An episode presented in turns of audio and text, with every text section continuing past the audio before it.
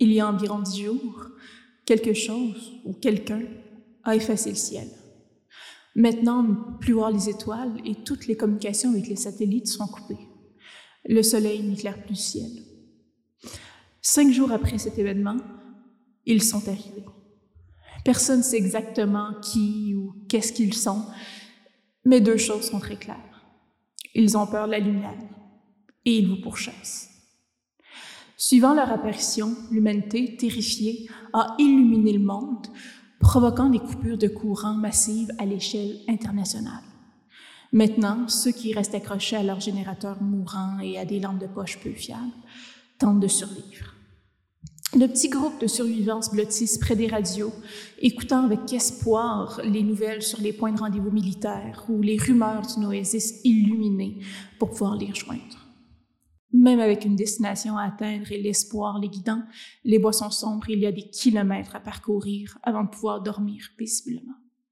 Ten Candle est un jeu de rôle de Stephen Dewey, publié par Cavalry Games, sa propre maison d'édition, et donc un jeu de rôle d'horreur tragique. La prémisse de base est très simple. Le ciel s'est éteint il y a environ dix jours.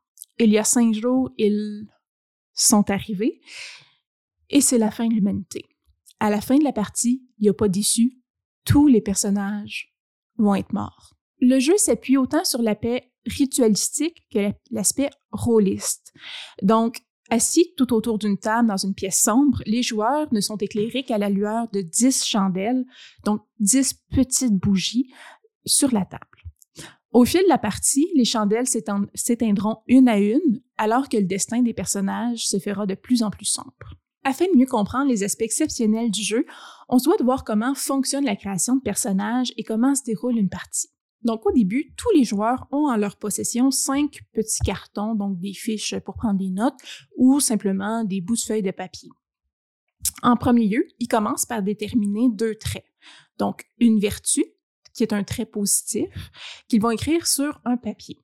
Il est préférable d'écrire seulement un mot qui peut être qui peut permettre d'être interprété de plusieurs façons différentes, plus largement, que d'être très, très, très spécifique. Donc, on parle de gentil, honorable, généreux, patient, charmant, courageux. Vous comprenez le principe. Ça doit être un élément qui peut aider les joueurs durant la partie. Sur le deuxième morceau de papier, euh, les joueurs doivent écrire un vice, donc un trait négatif. On parle de manipulateur, colérique, lâche, euh, narcissique, avare, toxicomane. Vous comprenez le principe. Et cet élément doit apporter euh, des difficultés aux joueurs, encore une fois, durant la partie. Donc, tous les joueurs euh, passent le papier avec la vertu aux joueurs à leur droite et le papier avec le vice aux joueurs à leur gauche. Chaque joueur se retrouve ainsi avec deux traits, donc un vice et une vertu, écrits par d'autres joueurs. Maintenant, le rôle des joueurs, c'est de euh, créer un personnage cohérent avec ces deux traits-là. Donc, on peut prendre un troisième carton pour décrire notre personnage euh, dans ses grandes lignes, donc la structure. Grosso modo, c'est son nom, son âge, son métier, euh, sa personnalité, les liens sociaux importants pour le personnage. Ensuite, sur un autre carton, les joueurs écrivent un moment que leur personnage cherche à vivre, qui pourrait leur redonner l'espoir. Ça doit être quelque chose de simple, puis qui puisse être accompli durant la partie. Euh, par exemple, parler une dernière fois avec un membre de sa famille, euh, revoir un lieu significatif de leur enfance, euh, trouver de l'eau potable, sauver quelqu'un, aider un enfant perdu. Donc, des événements quand même positifs ou qui sont significatifs pour votre personnage, mais qui ne se relèvent pas, dans le fond, euh, de ce qu'un super-héros pourrait faire. Donc, les joueurs gardent ce carton-là pour eux. Finalement, sur le dernier carton, les joueurs écrivent quelque chose de terrible qu'un personnage pourrait faire s'il est acculé au pied du mur. Donc, si on se retrouve au bord du précipice, on n'a plus d'espoir, on ne sait plus quoi faire, qu'est-ce que le joueur serait prêt à accomplir? Pour réussir. Donc, ce papier va être donné au voisin de gauche. Ainsi, vous, donc votre personnage, est au courant du secret d'un autre joueur. Donc, ce papier est seulement connu par le joueur qui l'écrit et le joueur qui le reçoit. Donc, cet élément euh, a quand même une importance ou une lourdeur dans le contexte du jeu. Donc, ça peut être euh, les prier, euh, avoir consommé toutes les rations, tuer quelqu'un, laisser un membre de sa famille de côté pour sauver sa propre vie. Euh, donc, des choses un peu tragiques comme ça qui, ne sont, qui sont quand même relativement répréhensibles dans l'univers euh, apocalyptique dans lequel on se trouve. Jusqu'à présent, c'était juste les joueurs qui écrivaient euh, sur les morceaux de papier et se les échangeaient entre eux. Pour ce quatrième, ben, ce, ce, dernier papier-là qui est distribué entre joueurs, le maître de jeu participe aussi. Donc, le maître de jeu écrit aussi sur un papier ce qu'un joueur a déjà fait et ce qu'il serait prêt à refaire acculé au pied du mur. Mais comme ce n'est pas un personnage dans la partie, le maître de jeu écrit comme étant ce qu'ils ont vu le joueur faire. Donc, les monstres ou les vilains de l'histoire, dépendamment comment vous les décrivez, euh, ont vu le personnage ou savent que le personnage est prêt à accomplir quelque chose de relativement horrible pour arriver à ses fins.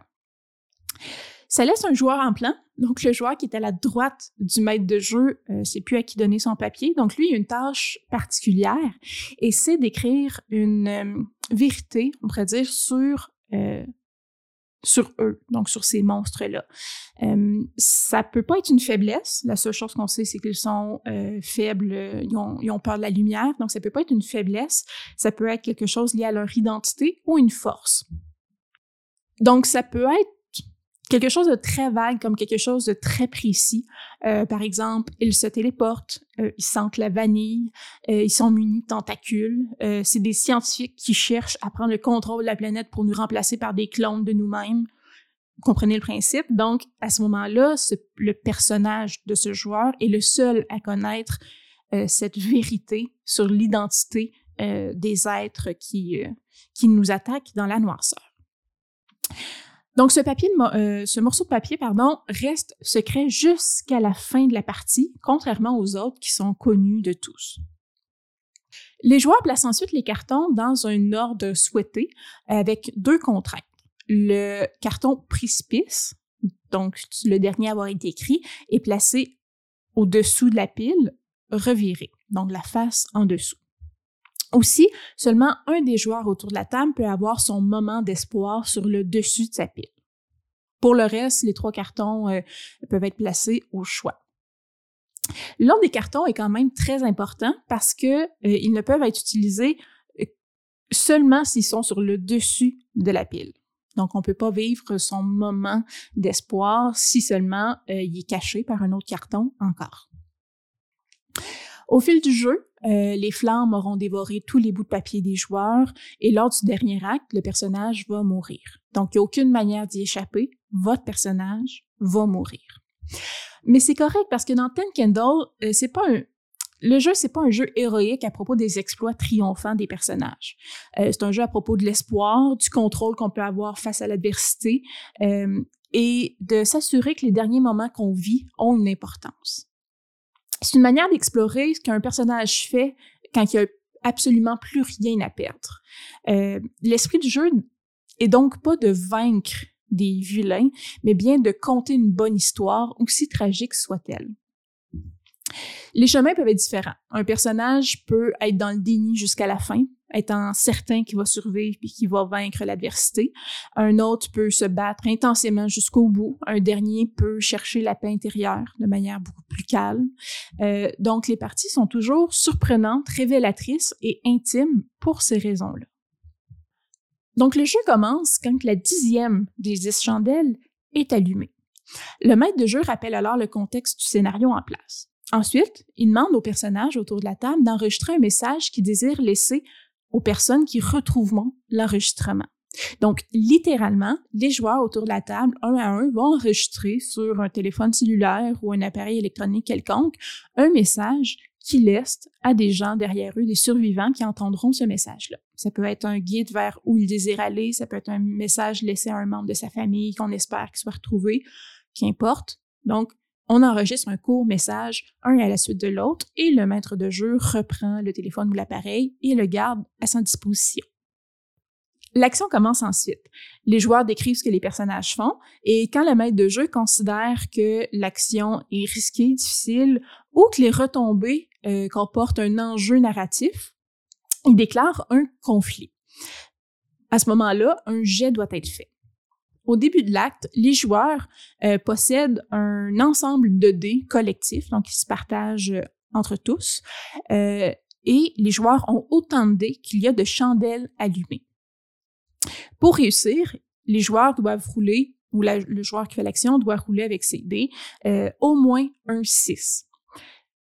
Pour conserver le contrôle de la narration sur comment se résout euh, cette action-là, les joueurs doivent brasser plus de 6 que le maître de jeu en roule. Aussi, tous les dés qui tombent sur 1 sont enlevés pour le reste de l'acte de ce pool collectif de dés. Donc, plus l'acte avance, moins les joueurs ont de dés pour tenter de réussir les actions. Pour sa part, le maître de jeu a autant de dés qu'il y a de chandelles éteintes. Donc, il commence la partie avec aucun dé, ce qui laisse les joueurs euh, euh, beaucoup de contrôle narratif jusqu'à la fin de l'acte. Lorsqu'une chandelle est éteinte, peu importe la raison, l'acte en cours prend fin, puis un rituel commence. Donc, chaque chandelle représente un acte. À chaque fois qu'une chandelle s'éteint, donc un acte finit et un nouvel acte commence. Le maître de jeu et les joueurs, tour à tour, énoncent des vérités à propos de la situation actuelle. Donc, ce rituel commence toujours par le maître de jeu qui dit euh, ces choses sont vraies, le monde est sombre, et euh, ensuite on nomme autant de vérités qu'il y a de chandelles allumées. La dernière vérité, par contre, doit toujours être la même, et les joueurs doivent réciter en chœur et nous sommes en vie. Les vérités peuvent être plaisantes ou donner des petits avantages.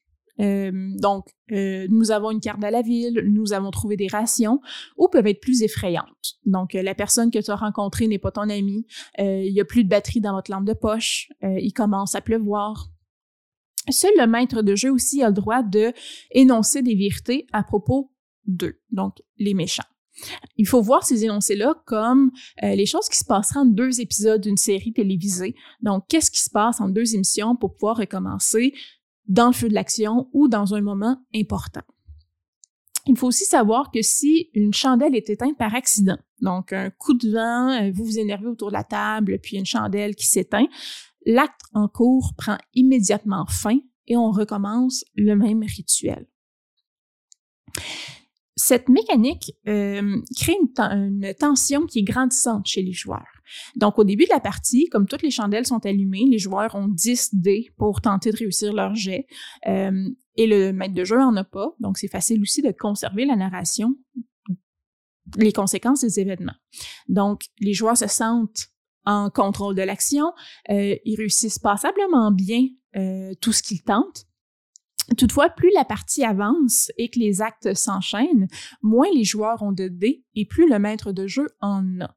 Donc, moins ils ont de dés, moins ils réussissent leur jet et plus le maître de jeu se retrouve aussi en possession de la narrative et plus les actes s'accélèrent et ça transmet vraiment un, véritable sentiment de perte de contrôle et que chaque action euh, risquée pourrait être la dernière.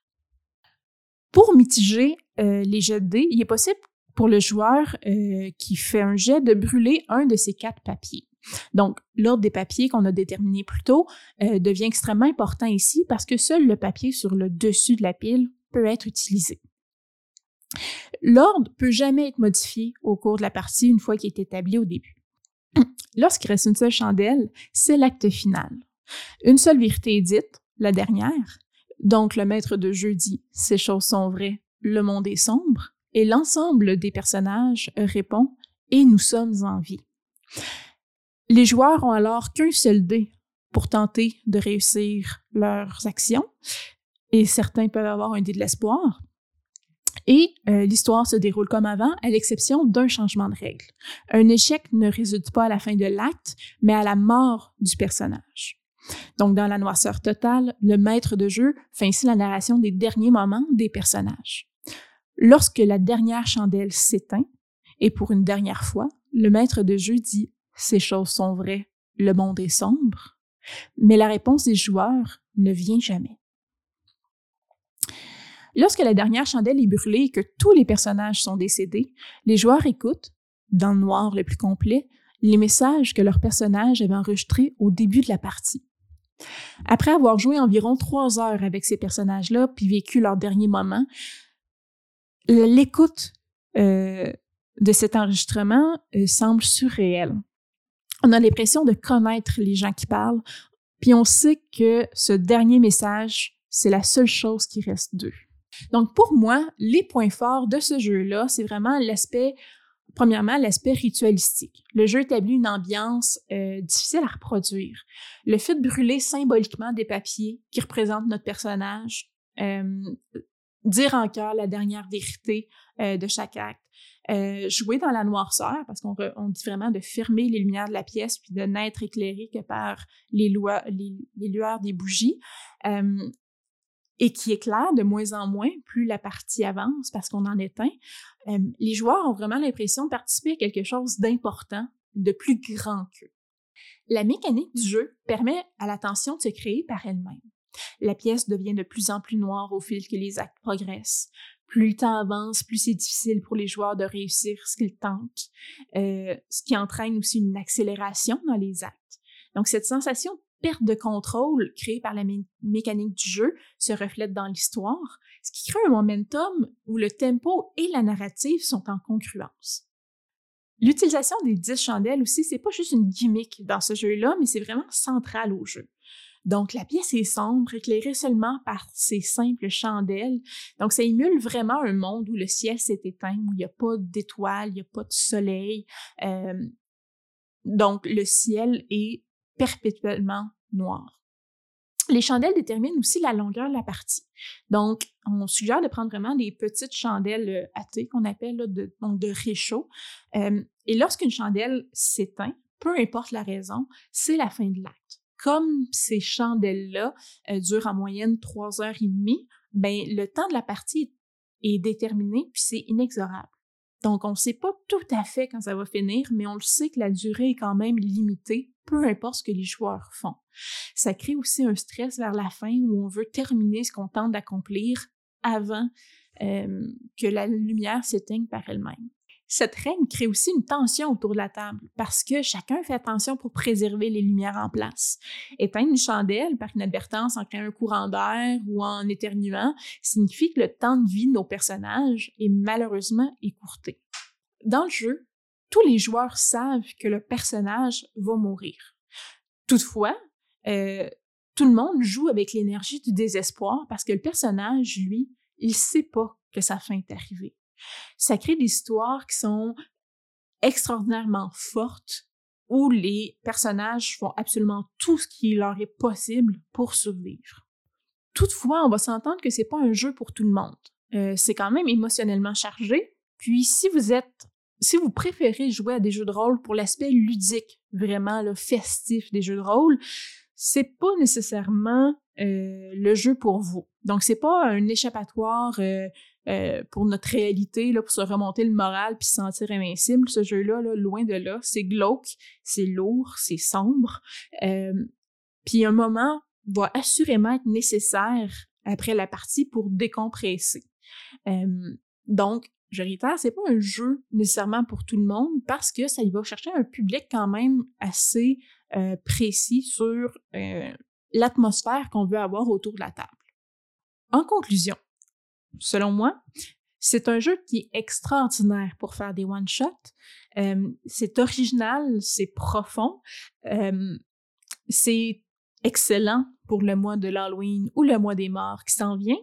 Puis si vous vous rendez compte en cours de route que c'est pas votre jam, ben fort heureusement, dites-vous que ça dure juste le temps d'une séance, puis ça se termine après.